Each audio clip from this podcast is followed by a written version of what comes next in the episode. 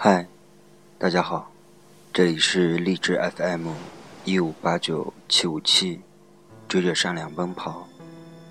我是你们的老朋友小北。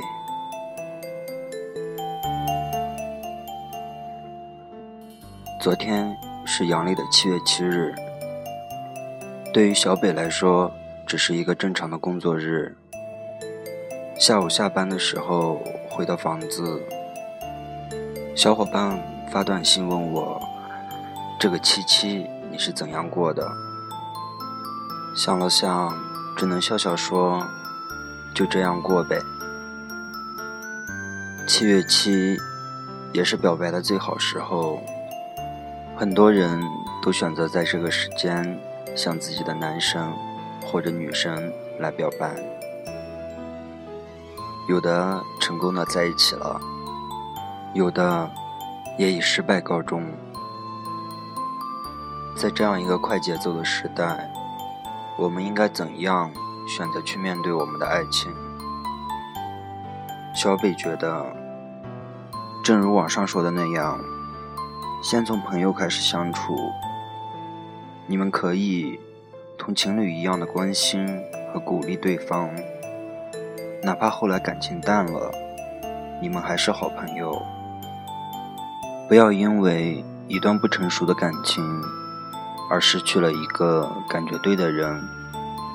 现在的年纪，给不了未来，负不起责任，你们不用害怕失去。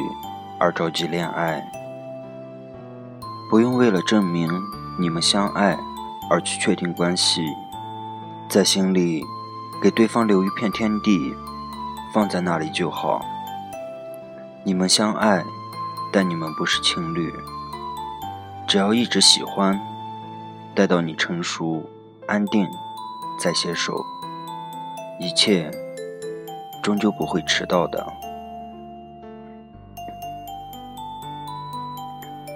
今天，小北给大家带来的文章是：你的男神凭什么喜欢你？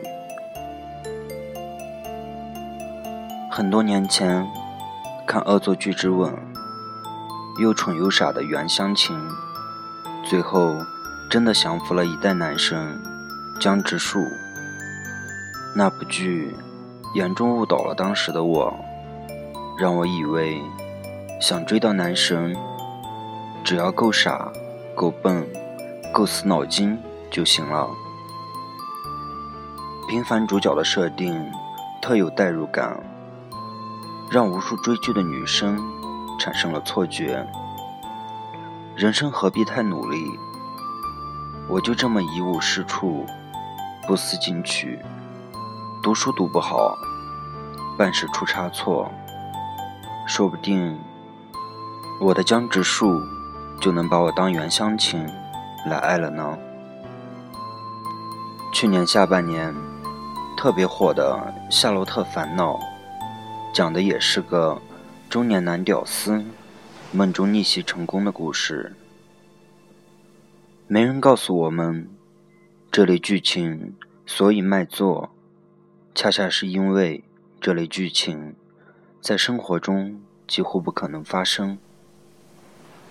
这类剧情在向观众输出有毒的价值观。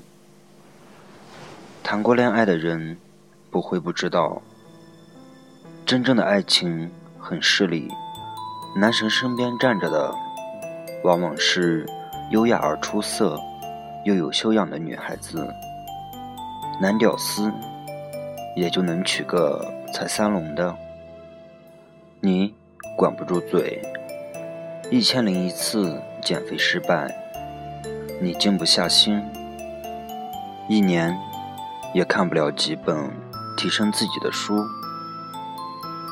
你懒癌晚期，学厨健身、练英语，通通失败告终。试问，你如此乏善可陈，男生凭什么喜欢你？我有一个闺蜜，曾暗恋她的江直树很多年，可男生却一直把她当好哥们儿。那男生长得够帅气，成绩佳，家境好，而我的闺蜜不够优秀，不够出色，没有底气，昂首挺胸，与男神并肩而立，只能充当朋友，以求在他身边获得一席之地。他爱得如此卑微，终于有一次，男神空窗寂寞，作为备胎的他，终于被翻了牌子。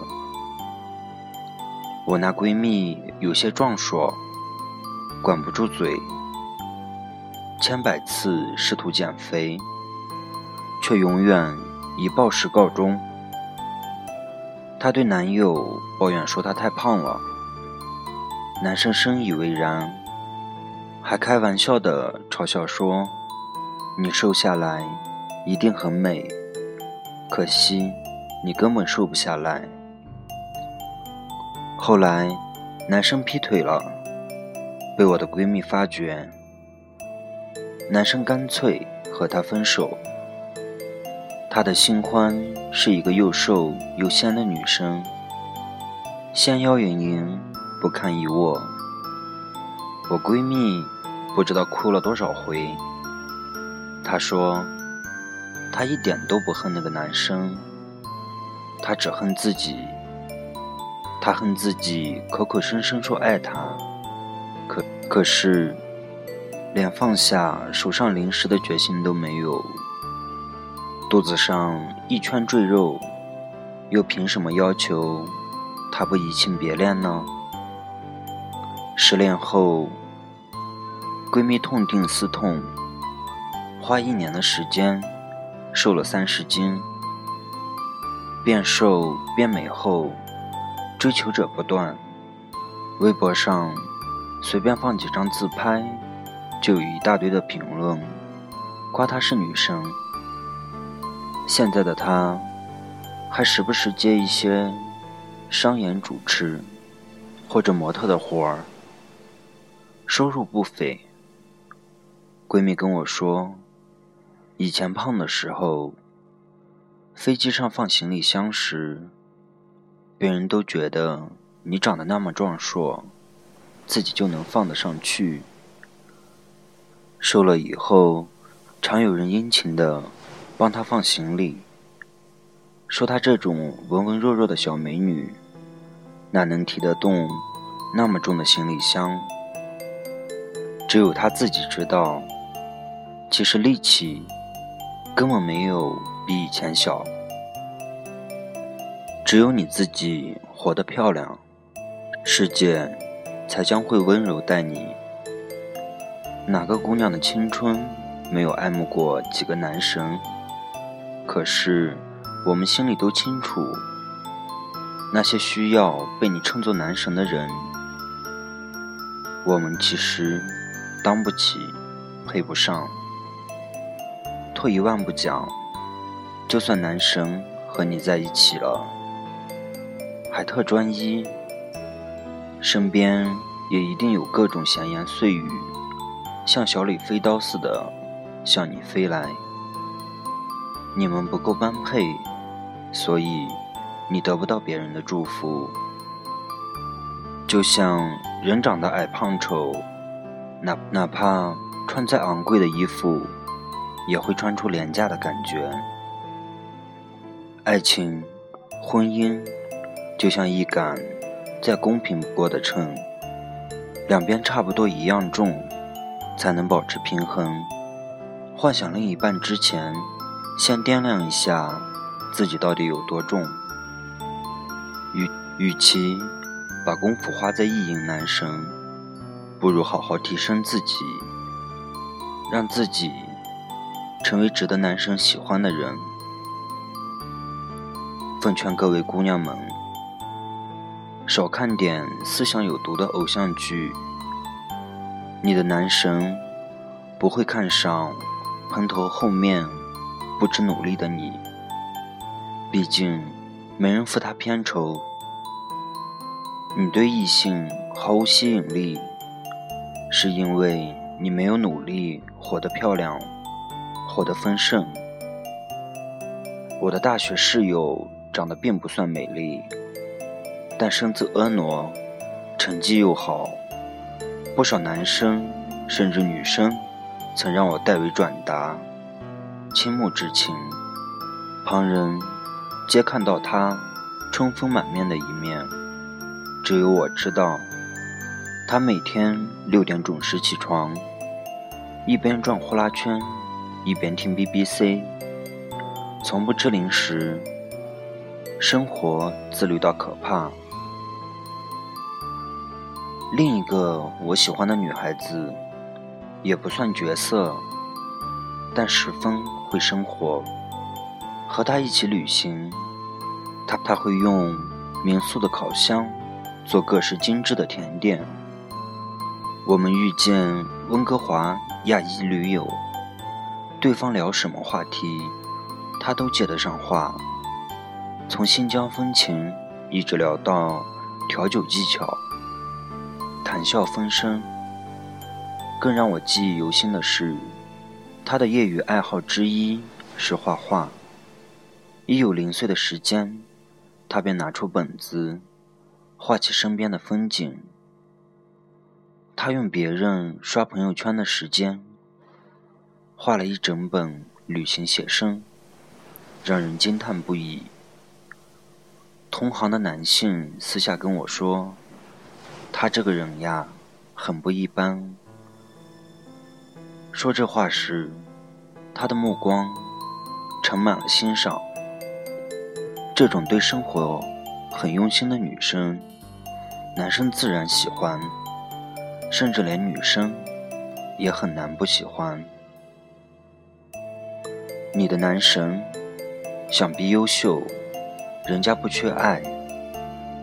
去爱别人之前，先学会好好爱自己吧。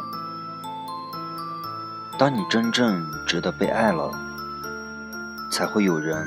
来爱你。某位年逾花甲、德高望重的导演，前几天和我们聊起他的大学同窗，一个当年很漂亮的女孩。十多年前，一场车祸使她卧病十余年，长期遭受病痛的折磨。她的丈夫很爱她，十几年如一日。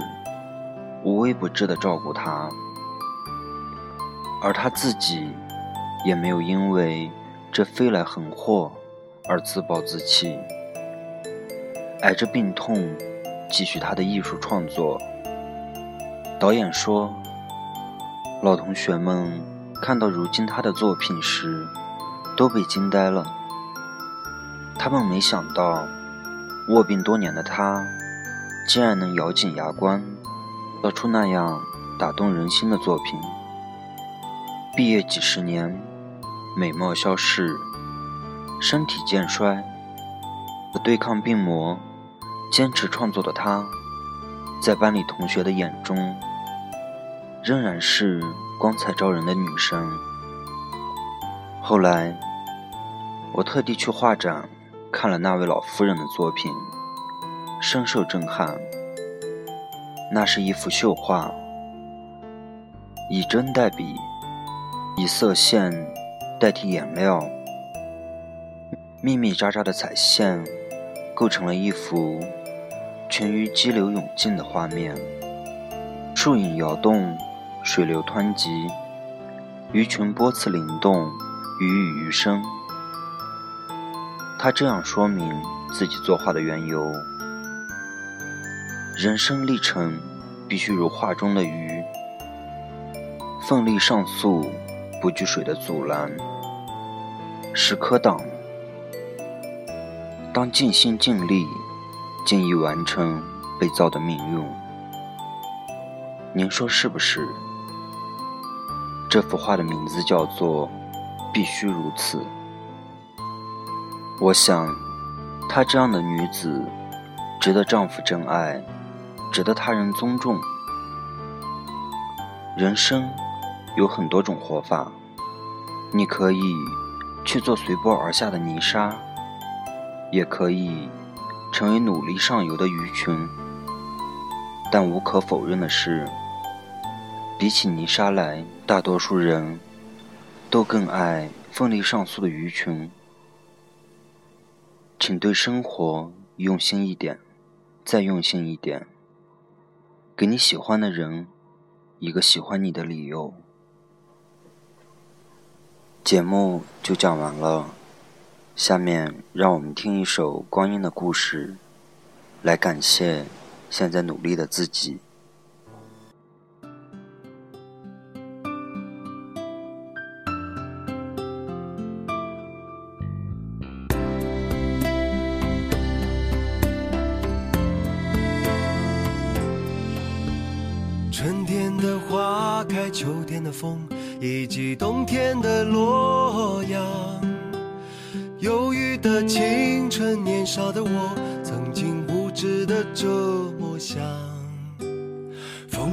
在四季轮回的歌里，它甜甜的流转。风花雪月的诗句里，我在年年的成长。流水它带走光阴的故事，改变了一个人。就在那多愁善感而初次等待的青春。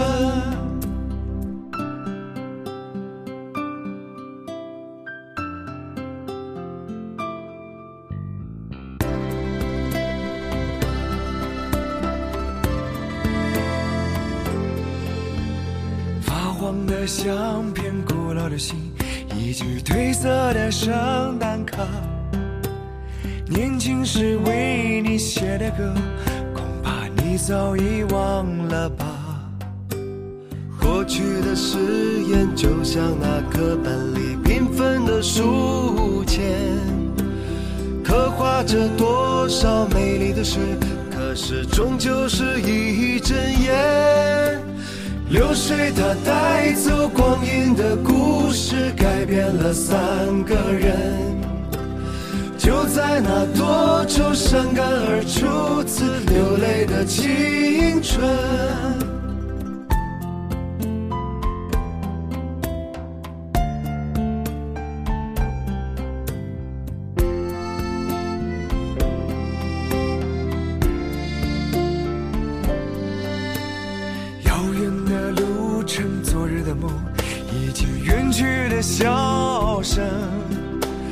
再次的见面，我们又历经了多少的路程？不再是旧日熟悉的我，有着旧日狂热的梦；也不是旧日熟悉的你，有着依然的笑容。流水它带走光阴的故事，改变了我多愁善感而初次回忆的青春，流水它带走光阴的故事，改变了我们。就在那多愁善感而初次回忆的青春。在这里，小北祝愿大家未来可以变成自己想要的样子。晚安。